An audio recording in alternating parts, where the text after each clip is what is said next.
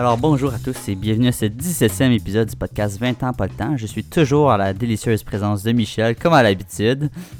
Oh ben mon dieu, très généreux de ta part de m'introduire comme ça tout le monde. Euh, ça va super bien, c'est une belle petite journée. Confinement euh, commence à, avoir au moins de cas de COVID, on commence à avoir un peu plus de liberté. Alors euh, c'est sûr que c'est des points positifs. Et toi, comment ça va? À date d'aujourd'hui, ça va mieux en termes de COVID, comme tu le mentionnes. on va espérer que ça reste comme cela. Euh, puis qu'un jour, ça soit juste du passé. On va espérer ça. Euh, mais personnellement, moi, je vais bien. Euh, écoute, on est de retour avec un épisode en force aujourd'hui où que, tu sais, dernièrement, on fait pas mal des épisodes qui ont un lien avec différents, mettons 5 affaires, 6 affaires, quoi que ce soit. là, aujourd'hui, ce qu'on va parler, c'est 10 étapes comment se préparer à une entrevue pour, dans le fond, une job, un travail, dans le fond, quoi que ce soit, ou même des fois à une école? C'est peu importe le type d'entrevue que tu vas avoir dans ta vie, on va te faire un peu un guide euh, de préparation en 10 étapes. Euh, puis sans plus attendre, nous allons rentrer directement dans le vif du sujet, comme je le dis à l'habitude. Euh, le premier point, puis tu sais, dans le fond, je pense que toi, Mitch, tu as fait plus d'expérience que moi à ce niveau-là, parce que toi-même étant un business owner, tu es une personne qui gère une compagnie, fait que sûrement que tu dois en faire beaucoup plus que moi. Moi, j'ai souvent dû être la personne qui se fait en entrevue, mais j'ai jamais été la personne qui a entrevu quelqu'un. Fait que, mettons, le premier point qu'on aborde ici, puis dis-moi ce que tu en penses sur chacun des points, c'est un bon non-verbal. Pourquoi c'est important? Ouais, écoute, euh, pour parler des entrevues, c'est sûr que c'est quelque chose que 99% des gens vont faire. Tu même moi, en étant un business owner, il fallait que je passe des entrevues à un moment donné dans ma vie. Alors, euh, à être quelqu'un qui a passé des entrevues et qui en a fait plusieurs, euh, je te dirais jusqu'à maintenant une 75 d'entrevues que j'ai donné à, des gens. je suis pas un expert là-dedans, mais au moins j'ai un petit peu d'expérience à accumuler avec le temps. Alors, pourquoi le non-verbal est tellement important? Écoutez, quand on jase avec quelqu'un, c'est quoi la première fois que vous remarquez? C'est pas les mots qui sortent de la bouche. C'est comment il se tient droit c'est comment il sourit, c'est comment il tient ses mains, s'il est renfermé, euh, s'il est gêné. Euh, le non-verbal, c'est à peu près 70% du message qu'on essaie de passer. Ah, ça, j'ai entendu plus, moi. Plus que ça, 80, moi j'avais vu 70, mais tu sais, en voulant dire que, que ce soit 70%, 80, 90%, c'est juste pour vous dire que c'est un gros chiffre. Évidemment, fait le non-verbal pèse plus lourd que les mots que vous dites. Parce que tu sais, vous pouvez dire des beaux mots, mais que si vous avez des larmes aux yeux, bien évidemment, les beaux mots, ils, ont un petit peu moins d'impact que si vous êtes en train de pleurer. C'est un exemple assez intense, mais pour dire que le non-verbal, c'est super important parce que euh, ça a plus de lourdeur que les mots qui sortent de votre bouche. Puis ça, c'est quelque chose que la personne qui donne l'entrevue peut assurément remarquer du moment que vous entrez dans la pièce. Euh, fait que ça, c'est notre premier point, c'est un bon non-verbal. Puis on va faire un peu les liens avec les différents points qu'on a ici. Euh, le deuxième point, c'est euh, qui va un peu avec le non-verbal, je trouve, c'est s'habiller en conséquence. Pourquoi on dit s'habiller en conséquence tu vas pouvoir l'expliquer plus en détail, mais je pense que c'est principalement parce que, tu sais, si tu arrives pour, euh, je sais pas, moi, faire une compagnie qui, qui s'habille, mettons, normalement qu'un complet version cravate à tous les jours, mais tu devrais arriver en complet version cravate tous les jours. Ça veut pas dire que si tu t'en vas euh, appliquer pour un lifeguard, tu sais, un sauveteur, que tu vas arriver en maillot de bain, ça veut pas dire ça, mais, tu sais, pas obligé d'arriver en version cravate. Qu'est-ce que t'en penses, toi, Mitch? Je suis d'accord. Euh, dans le fond, là, c'est. Oh, désolé. Le point ici, c'est de s'habiller à la culture de la compagnie. Alors, la culture, comme JP dit, si c'est tout le monde est en short t-shirt, parce que, tu sais, on va faire de la peinture, mais moi, quand je dois trouver un peintre euh, pour ma, ma compagnie, je m'attends pas qu'il arrive en sous évidemment, il va être peinturé, il va être crotté à la fin de la journée. Alors, je m'attends qu'il se pointe au travail en short en t-shirt rempli de peinture. Tandis que, comme JP dit, si t'es un broker, tu travailles au New York Stock Exchange, euh, exemple, exemple ben, tu faut que en chemise cravate, sinon t'es mis dehors. Fait que ça, ça, va vraiment avec la culture de la compagnie. Fait que moi, mon point que je dirais là-dessus, c'est renseignez-vous auprès de la compagnie euh, ou essayez de vous informer sur c'est quoi la, culture de la compagnie pour savoir comment s'habiller pour l'entrevue. Évidemment, on essaie toujours d'être au moins bien, euh, euh, je pourrais dire préparé comme euh, la barbe rasée ou au moins clean, euh, d'abrosser. On, on, essaie de s'arranger l'apparence un peu, mais pour ce qui est du, du, linge en tant que tel, bien s'habiller, faites juste vous enligner avec la culture de la compagnie. Ouais, tout à fait. Fait ça s'applique autant chez les hommes que chez les femmes. vous, mesdames, les, les cheveux bien coiffés, quoi que ce soit. Maquillage, j'ai déjà entendu que c'est pas pas bien si c'est trop, genre, c'est le trop, tu le, le, niveau simpliste est toujours plus recommandé à ce niveau-là. Fait que c'est juste d'avoir de se présenter à l'entrevue avec euh, un bon non-verbal, être bien, bien habillé, avoir cheveux et barbe ou euh, quoi que ce soit bien ajusté, ça fait que en partant dans les cinq premières secondes, parce que souvent on peut se faire une très bonne impression d'une personne dans les cinq premières secondes qu'on la rencontre, mais si vous rentrez dans le bureau du gérant ou de la gérante à ce moment-là, puis vous avez ces éléments-là déjà pris en main, ça va paraître tout de suite, puis ça en dit beaucoup sur vous avant même que vous ayez ouvert la bouche. Ouais, oubliez pas que ça prend, je pense, 0.007 secondes avant que quelqu'un ait une opinion sur vous. Alors évidemment, ça c'est même avant que vous ayez dit votre premier mot. Alors faites attention à ce que vous faites et comment vous agissez en rentrant, parce que dès le début, vont le savoir si vous aimez ou non. Après ça, ça va juste s'amplifier avec les mots que vous allez dire et passer l'entrevue, mais dès le début, ils savent si vous aiment ou ils aiment pas. Ça, il va juste bien vous préparer, arriver là-bas sharp, c'est sûr que ça commence bien l'entrevue pour le reste de la journée. Exactement. Le prochain point qui, qui va servir beaucoup plus un peu plus tard que dans les 0.7 secondes du commencement, c'est en tant que personne, tu sais, là on parle pas de la personne qui donne l'entrevue, mais celle qui la reçoit, qui, qui doit se préparer pour, c'est de savoir écouter. Souvent, on pense que quand on arrive dans une entrevue, il faut déverser tout ce qu'on sait sur soi-même puis sur l'univers entier, mais non, c'est faut quand la personne qui donne l'entrevue te parle des valeurs de la compagnie ou de qu'est-ce qu'il recherche puis tout, prenez le temps d'écouter, laissez-lui ou elle finir sa phrase avant que vous puissiez répondre soit à sa question ou juste affirmer quelque chose par rapport à ce que cette personne-là vient de dire. Exactement. De un, si vous écoutez pas, puis vous pose une question, vous répondez mal, ben, il va le savoir tout de suite que vous n'êtes pas en train d'écouter. Et de un, c'est une balle dans vos roues dès, le départ. Euh, mais sinon, savoir écouter, ça va juste vous aider à bout de ligne. Vous allez savoir exactement quoi répondre, qu'est-ce que lui veut entendre aussi.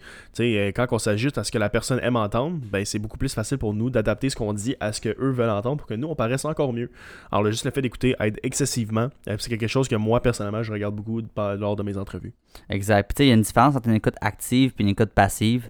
Euh, ça, c'est la différence. C'est pas parce que vous dites rien que vous écoutez nécessairement ce que la personne dit. Il faut que vous écoutez vraiment ce qu'elle dit puis ce qu'elle veut vraiment savoir de vous. Parce que ça, c'est une écoute active. Fait que vous écoutez avec un, but. Si vous faites l'écoute passive, vous dites pas nécessairement rien. Vous regardez la personne, vous avez l'air d'être présent, mais dans votre tête, vous pensez déjà peut-être à votre réponse que vous allez donner. Puis ça, ça va donner. Ça, ça va paraître au long terme, peut-être pas sur une phrase, là, mais au long d'une entrevue, ça va paraître si vous écoutez, si vous pensez tout le temps qu'est-ce que vous voulez dire, versus si vous écoutez vraiment ce que la personne veut entendre en ce moment-là. Oui, puis juste, juste un point là-dessus que j'ai aimé que JP aborder. Quand vous préparez à ce que vous allez dire, souvent ça, ça sortira même pas comme ça. Parce que lui, pendant qu'il parle, il va ajouter d'autres affaires qui vont vous refaire penser. Fait qu'écoutez ce qu'il dit jusqu'à la fin, et naturellement, vous allez répondre quelque chose d'intelligent qui va sortir par la suite sans avoir préparé. Fait que passez pas du temps à préparer ce que, vous voulez dire dans votre tête, vous perdez du temps et vous perdez du temps d'écoute. Écoutez-le et parlez par la suite. Ce qui va nous apporter au prochain point qui n'est de, pas trop parler. Alors évidemment, comme JP dit, c'est super important de, de, répondre bien aux questions, mais à un moment donné, quand on part sur une tangente où on parle de choses qui sont pas nécessairement... Euh, euh, nécessaire à l'entrevue, bien évidemment, vous perdez des points là. Puis euh, vous répondez pas à l'essentiel de ce que lui veut dire. Lui a du temps qu'il veut pas perdre et toi aussi, tu as du temps que tu veux pas perdre. Fait pas trop parler, juste répondre aux questions que lui veut en donnant les réponses qu'il veut. Tout va bien aller. Exactement. Ça, je trouve que c'est pas mal un des seuls points de la liste qui, qui est très, très, très. Euh, comment je pourrais dire ça qui, qui se transmet très bien dans la vie à tous les jours, dans le sens que si Mettons, imaginez-vous une conversation avec n'importe qui, votre père, votre mère, votre blonde, euh, votre voisin, votre chien. Puis si vous êtes juste une personne qui parle plus que l'autre, juste là, ça fait que la conversation est plate. OK? Fait que là, imaginez ça dans un contexte d'entrevue, c'est encore, c'est, ça s'amplifie encore plus à ce moment-là. Fait que, dites-vous, comme on dit dans tous les autres épisodes par rapport à divers sujets, c'est on veut de la qualité et non de la quantité. Pesez les mots que vous dites, ok, pensez-les, réfléchissez-y, qu'est-ce que vous voulez dire, dites les bonnes affaires de façon concise, pas besoin de s'étaler pour dire mille et une affaires. Ouais, oubliez pas, écoute, euh, on a deux oreilles et une bouche. Alors il faut écouter deux fois plus qu'on parle. Wow! que de sagesse dans cette phrase. Fait que ça, ça nous amène aussi au premier, euh, prochain point, excusez. Euh, le prochain point qui est, moi, genre, j'avais jamais vu ça comme un point, mais qu'on a parlé ensemble, puis je trouvais ça tout à fait pertinent, c'est de ne pas être trop familier. Tu veux-tu nous expliquer c'est quoi ce match? Ouais, 100%. Alors évidemment, quand tu passes un entrevue avec quelqu'un, souvent, si c'est pas ton ami ou c'est pas un membre de la famille, tu la connais pas. Fait que si tu arrives là-bas, puis tu agis comme si c'était son meilleur chum ou tu la meilleure amie de la personne, euh, déjà là, ça paraît moins professionnel. Ton but, quand tu fais une entrevue, c'est d'avoir l'air le plus professionnel possible, puis de savoir exactement comment que toi, tu peux aider la compagnie pour que lui t'engage par la suite. Si toi, tu arrives là-bas en disant que tu son meilleur chum, ben lui, il sait pas là, que tu as, des, skills dans le, poste qui est ouvert. Toi, tu es juste en train de dire que tu un bon chum avec tout le monde. Fait que lui, il voit ça plus comme un gars qui va peut-être jaser à tout le monde et non travailler. Tandis que toi, tu vas l'air de quelqu'un qui a euh, de l'expérience dans le domaine, qui est un bon team player, euh, qui a de faire les, les, les tâches demandées par lui. Alors, on vous dit pas d'être un trou de cul non plus, je vais mettre ça au clair. c'est pas d'être méchant durant l'entrevue, mais c'est juste de pas être trop familier. Ça arrive pas avec un handshake, un, un, dag, un dab, euh, en sacrant, en utilisant du slang. Non, soyez professionnel, euh, soyez gentil, soyez amical avec, mais pas au point que on dirait que c'est votre meilleur chum que vous l'avez vu la veille en train de boire le soir. Exactement. Puis aussi l'autre affaire qui se combine un peu avec le point 1 qui est le non-verbal, c'est c'est peu importe c'est qui le ou la gérante, il va avoir une chaise ou un fauteuil dans lequel vous pouvez vous asseoir, mais tu sais, aussi la façon que vous asseyez dedans, asseyez-vous pas comme si vous étiez chez votre chum, bien écrasé avec le crouch open puis tout, là. Tu sais, asseyez-vous de façon, tu sais, pas nécessairement droite comme un piquet non plus parce que vous avez l'air pogné du derrière à ce moment-là. Asseyez-vous de façon confortable mais professionnelle à ce moment-là quand même. Ça prouve que vous êtes quand même à l'aise avec la situation, mais que vous êtes conscient aussi que vous êtes pas chez vous puis que vous êtes dans un milieu professionnel. Fait que tu sais, c'est ça. À ce niveau-là, c'est pas être trop familier, c'est aussi pas juste au niveau verbal, c'est au niveau non verbal aussi. C'est vraiment un détail qui est important à ce niveau-là. 100%. Puis c'est- on a un petit peu couvert le prochain point que vous voulez aborder, qui était le langage adéquat. Euh, comme je disais, quand on est familier, des fois on utilise du slang, on utilise des mots euh, qui sont peut-être pas nécessairement euh, utiles durant l'entrevue. Alors, euh, parler comme du monde, bonne communication, c'est super important. Tu veux, veux pas, oui, peut-être on travaille en finance, on travaille sur des ordi, mais la communication, c'est le point numéro un qui va faire rouler ta business. S'il n'y a pas de communication, c'est comme dans une relation. S'il n'y a pas de communication, ça ne durera pas. Si tu sais pas comment communiquer, tu ne dureras pas dans la business. Aussi simple que ça. Alors, utilisez un langage adéquat, essayez de bien communiquer vos pensées. Euh, ça crée pas, ça passe jamais dans des business, Euh, ça, ça sert absolument à rien. Alors, faites juste avoir un, bon français ou un bon anglais, puis bien écrire, euh, bien savoir communiquer avec le non-verbal, évidemment. Euh, ça peut mener de longues distances. Exactement, puis surtout pour nous, puis moi je suis le premier à m'inclure là-dedans aussi, là. Euh, c'est souvent pour ça que je me fais souvent taper ses doigts en clinique ici à, à l'université, c'est que nous les Québécois on a tendance aussi à faire beaucoup de slang, comme on dit, pour ceux qui savent pas c'est quoi un slang, c'est, c'est, euh, c'est l'action de couper de couper ses phrases pour euh, mettre des mots ensemble, tu sais, à la place de dire tu sais que t'as l'affaire, mais on va dire tu sais. Tu sais, nous autres, c'est ça qu'on va dire ici, admettons. Fait tu savais-tu que tu pouvais faire, admettons, tu pouvais manger une pomme par jour ou tu sais, telle affaire? Tu sais, c'est- comme je viens de le faire là, exactement au même moment. Il faut essayer d'éviter ce, genre de mots-là. Et l'autre affaire qu'il faudrait éviter aussi, c'est que nous, les Québécois, on est très forts là-dessus aussi, euh, tout dépendamment où vous êtes, c'est utiliser des mots anglophones. Tu sais, comme moi, puis Mitch, on le fait souvent, là, on appelle ça du franglais, là. Tu sais, français-anglais combinés ensemble. C'est que, tu sais, on va dire, on va parler, puis tu sais, euh, je le dis souvent, tu sais, quand je me rends compte que là, je le dis, là, c'est pas une bonne affaire à ce moment-là, quand on parle, on va dire you know what ou overall, euh, after all, on va, on va vraiment rajouter des mots comme ça dans notre conversation qui fait que c'est pas la fin du monde. La personne est capable de suivre la conversation quand même, mais dans une entrevue de la job où que chaque mot que vous dites est écouté et vraiment comme un peu évalué, c'est important de faire attention à ces anglicismes-là à ce moment-là. C'est vraiment ça tout ce qu'on voulait dire. Ouais, puis euh, le dernier point que je l'ai apporté pour ce qui était du langage adéquat ou la communication en général, euh, tu sais, puis là, je parle non seulement pour une entrevue, mais pour la vie en général, enlever les mots transition comme euh, hum, ah, euh, ouais, c'est ça, genre parce que tu sais, euh, non. Quand que vous savez pas quoi dire, vous pensez, faites juste arrêter de parler. Un moment de silence, c'est correct. Si le moment de silence dure 15 secondes, peut-être c'est rendu malaisant. Mais à la place de faire, ouais, tu sais, JP, c'est parce qu'on parlait de ça, puis, euh, tu sais, je pensais à ça. Non, fait dis, hey, JP, on parlait de ça, fait que dans le fond, ce que je voulais dire, c'est que la petite pause que t'enlèves le E qui fait en voulant dire que on dirait tu sais pas comment parler le français, que tout le monde fait, c'est juste naturel pour nous maintenant, ce qui est quand même assez dommage. Euh, essayez d'enlever le plus possible, surtout durant une entrevue, ça montre que vous savez comment bien communiquer. Les mots transition qui servent absolument à rien comme E, enlevez ça, ça va vraiment juste mieux paraître votre image à, à face euh, ben, pour, le- celui qui, qui fait l'entrevue, ça je veux dire. Exactement. Il n'y a aucun problème, même dans la conversation de tous les jours, d'avoir des moments de silence dans une conversation, des moments de pause. Il n'y a aucun problème là-dessus. C'est pas plus grave que ça. Tout ce que ça fait, c'est que ça permet, ça laisse de la place à la réflexion. Puis que pendant que la personne n'a pas besoin de porter son attention sur votre E, mais à vous voir réfléchir, puis c'est correct. Les personnes que, les, que la science infuse, les personnes qui ont un dictionnaire ou un internet dans sa tête, là, c'est c'est des fois important de prendre le temps de réfléchir pour une fraction de seconde. Puis évidemment, si tu prends une pause de 5 minutes, on a un problème là-dessus aussi. là. Puis évidemment, juste pour ajouter à ça, si quelqu'un euh, n'aime pas le fait que vous prenez des pauses de 4 secondes pour penser à vos mots à la place d'utiliser un mot comme E, euh, vous voulez sûrement pas travailler là. Je dis ça de même. Là. Euh, c'est, c'est- si, il- s'il laisse pas le temps à la réflexion, euh, vous voulez sûrement pas appliquer là. Alors prenez vos, temps de pause, il n'y a aucun problème à faire ça. C'est même une bonne chose. Sur ça, on vient de clouer ce, ce cercueil-là. On passe au prochain point. Le prochain point qui est ne pas être trop arrogant. Moi, j'ai mis en parenthèse ici ne pas être trop confiant. C'est en anglais, pour ceux qui connaissent ça, on va dire don't be cocky. Euh, c'est exactement ça. Mais pourquoi? Ça paraît évident, mais le raisonnement derrière est quand même pas nécessairement à quoi on s'attend. Alors, euh, veux, veux pas, tu sais, je, je vais le dire, je suis quand même une personne arrogante dans la vie. Euh, Extrêmement. Alors, c'est correct, moi je le vois comme ça. Mais l'affaire, c'est que euh, quand on est très arrogant euh, par rapport à une business, tu sais, moi, si je fais une entrevue puis quelqu'un qui est trop arrogant, moi je le vois comme quelqu'un qui est peut-être pas coachable, qui est peut-être pas comme un team player, qui pense qu'il connaît tout. Fait moi, tu sais, je me dis, qu'est-ce que je C'est quoi la valeur que moi je peux lui apporter dans la vie? Rien parce qu'il connaît tout. Il est arrogant, il pense qu'il sait tout. Il veut pas travailler avec les autres parce qu'il pense qu'il est meilleur. Il veut pas m'écouter parce qu'il pense qu'il est le meilleur. Pourquoi moi j'aurais l'envie de l'engager? Il n'y a aucune raison. Moi j'aimerais mieux avoir quelqu'un qui est moins arrogant, qui est prêt à, qui est prêt à apprendre, à s'améliorer, puis à être prêt à travailler avec les autres. C'est, ça l'ambiance que nous, on va avoir. Puis, tu sais, je parle de ma business, mais je parle de tous les business en général. Les gens qui sont trop arrogants, euh, ça passe pas. Évidemment, si tu arrives avec de la confiance, professionnalisme, calme, puis tu lui montres que tu es la bonne personne, Oui, ça, c'est pas être arrogant, c'est juste montrer que t'es la bonne personne pour la position. Tandis que t'arrives là-bas, tu dis, oh non, écoute, je le sais, Big, euh, t'inquiète, je suis capable de faire ça, ça fait 20 ans que je fais ça. Non, c'est pas ça qu'on veut entendre. Là. Moi, il y, a des gens qui viennent me voir pour des travaux, puis ils me disent, ça fait 15 ans que j'étais en peinture. OK, mais tu sais, oubliez pas que moi, faut quand je donne la formation, c'est moi qui roule la business. Fait que dans le fond, c'est moi qui donne les ordres, veux, veux pas. Quand les gens sont pas prêts à apprendre, ça, moi, ça me dérange pas que tu aies 20 ans d'expérience, je t'engagerai juste pas. Parce que si t'es pas prêt à apprendre, personne ne veut travailler avec toi. Mhm. Ben, dans n'importe quel domaine, que ce soit la peinture ou vraiment n'importe quel domaine, les connaissances continuent d'évoluer à chaque année, voire des fois chaque semaine. Fait que si vous dites que vous peinturez, mettons, depuis 15-20 ans, puis que vous savez tout, clairement, vous n'êtes pas au courant des dernières évolutions dans, un tel domaine. Mais euh, c'est vraiment ça. Mais voulez-vous savoir ce qui dégage beaucoup plus de confiance en soi, puis de, de savoir que la personne a dit dans sa tête, je sais ce que je fais, je suis bon dans telle affaire. Voulez-vous savoir ce, ce qui fait qu'il dégage beaucoup plus ça? J'aimerais ça le savoir, JP.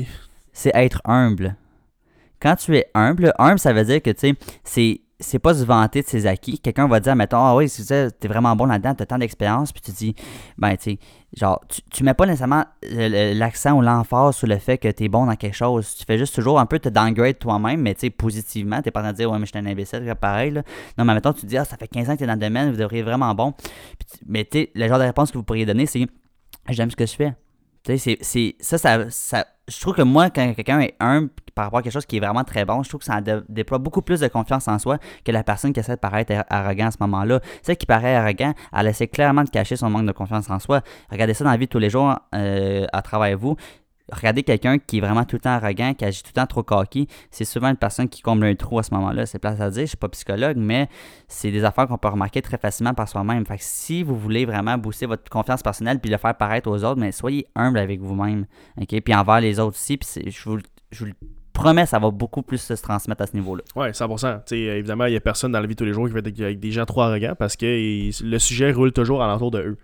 Tandis que, tu sais, ils pensent pas aux autres gens autour d'eux. Fait que déjà là, c'est pas négatif. Puis un point, je voulais ajouter à celui de, de, de, JP en étant humble. Définitivement, moi aussi, j'ai beaucoup appris comment devenir humble. Euh, dans, surtout dans la dernière année que j'ai eu ma business, que j'ai ouvert ma première business. Euh, c'est quelque chose que j'essaie d'adapter à tous les jours. Tu sais, quand les gens me demandent, oh my god, tu as 23, tu as déjà la business, ça va quand même bien dans la vie. Je fais, ouais, c'est sûr, tu sais, j'apprécie vraiment. C'est la reconnaissance de ce qu'ils disent. Les gens aiment ça. Et écoute, j'apprécie vraiment ton commentaire. C'est sûr, tu sais, j'ai travaillé pas pour la vie ici. Alors, tu sais, moi, je suis capable de le faire aussi capable de le faire. C'est d'encourager les autres, c'est vraiment de donner euh, la perspective que c'est pas impossible. Moi, je l'ai fait juste parce que j'ai travaillé fort.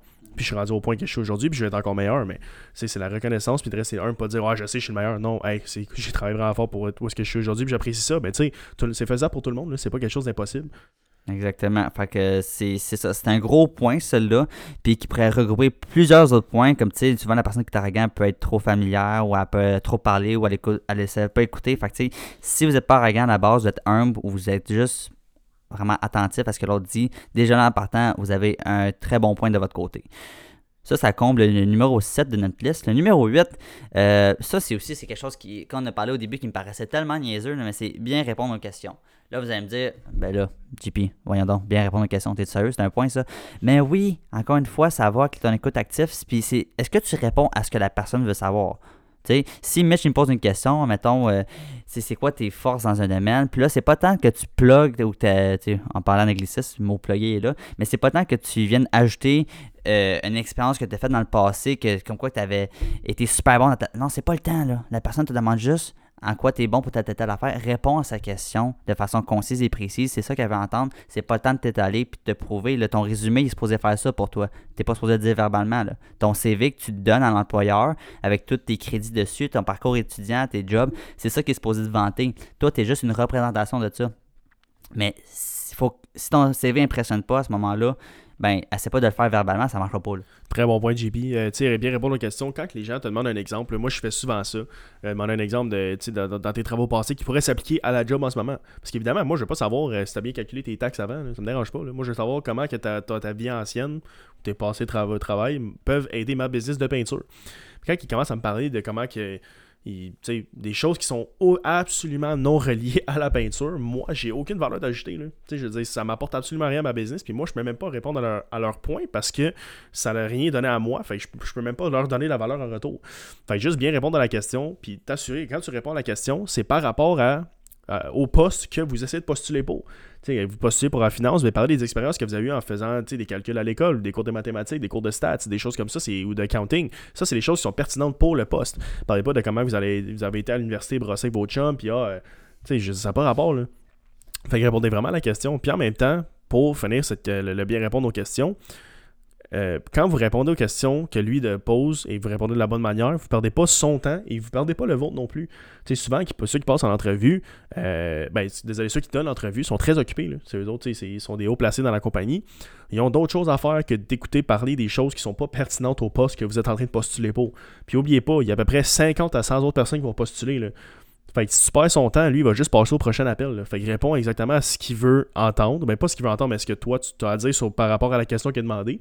Puis évidemment, par la suite, lui, il va faire son choix, son basé sur ce que tu as dit. C'est pas plus compliqué que ça. C'est juste de savoir répondre à, la question. Comme en mathématiques, quand tu donnes un problème, il dit trouver la variante, euh, la variante X. Ben, il faut que tu trouves X, tu trouves pas Y, ça n'a pas rapport. Là. OK? C'est bon principe. Fait que ça, ça conclut le huitième point. Et euh, le neuvième point, qu'on a sur notre liste ici, euh, qui est un peu l'inverse pas l'inverse, mais qui est un peu en lien avec le dernier point, c'est poser des questions. Euh, là, Michel, je sais que tu m'as dit tantôt, si la personne qui donne l'entrevue te demande à la fin, tu as des questions, puis toi, tu réponds non, euh, c'est non, c'est un red flag, dans, le sens que ça veut dire que c'est un drapeau rouge, c'est pas bon signe. Il faut que tu aies au moins une question. Même si tu l'as préparé à l'avance, ta question, ça paraîtra pas, mais aie, au moins une question à poser à la personne qui donne l'entrevue. 100%. Dans le fond, poser des questions ici, un petit point je l'ai abordé là-dessus, c'est pas durant l'entrevue, c'est à la fin. Euh, évidemment, c'est pas toi qui fais l'entrevue. Fait, évidemment, pose pas des questions durant, coupe pas ce que la personne essaie de dire, réponds aux questions d'attitude. mais à la fin, quand il demande, y a-tu des questions, dites pas non.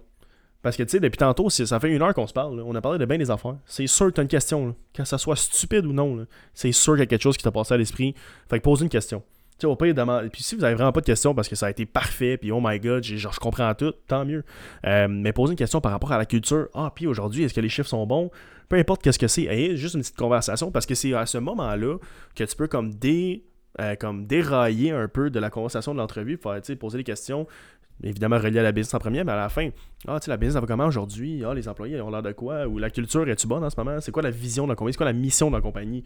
Ça, c'est des petites questions qui sont quand même reliées à la compagnie, mais qui sont pas reliées à l'entrevue. C'est là que vous pouvez bâtir une petite relation avec la personne. Si vous n'avez pas de relation avec la personne, puis elle vous trouve moyennement chill ou elle vous aime pas, ben, tu sais, elle vous engagera pas. Fait que c'est là de bâtir un petit peu de relation avec la personne, ça peut apporter euh, beaucoup de valeur aussi à ton, à ton entrevue en tant que tel.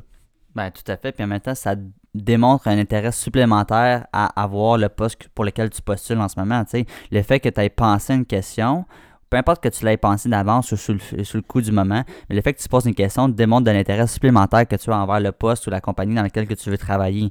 Fait que, tu sais, le fait de dire non, j'ai aucune autre question, ça veut se dire, OK, je suis juste venu faire ça puis je pars, tu Non, non, tu sais, sois curieux. Là, la curiosité, c'est toujours bon dans la vie, tout dépendant dans quel, euh, à quel niveau, on va dire. Là.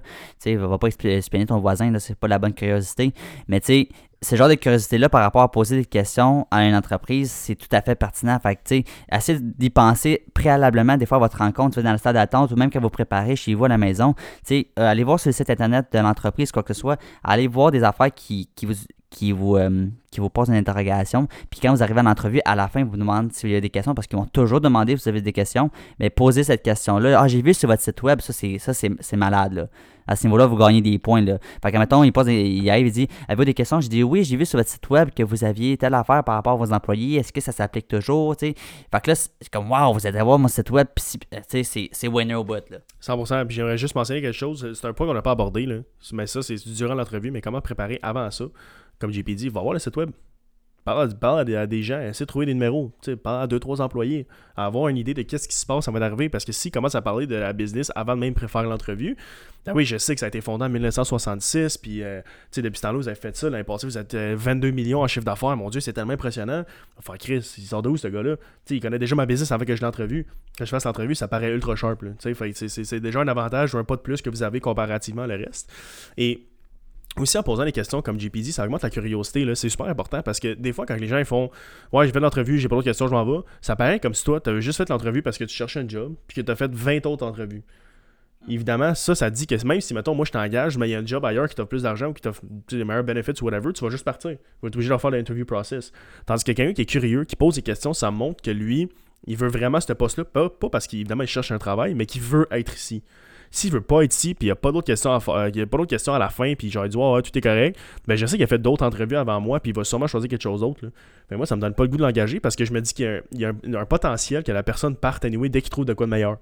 Fait que moi, je me dis quand la curiosité est là, c'est parce qu'ils ont fait de la recherche, ils sont intéressés sur la business, puis ils veulent vraiment travailler ici.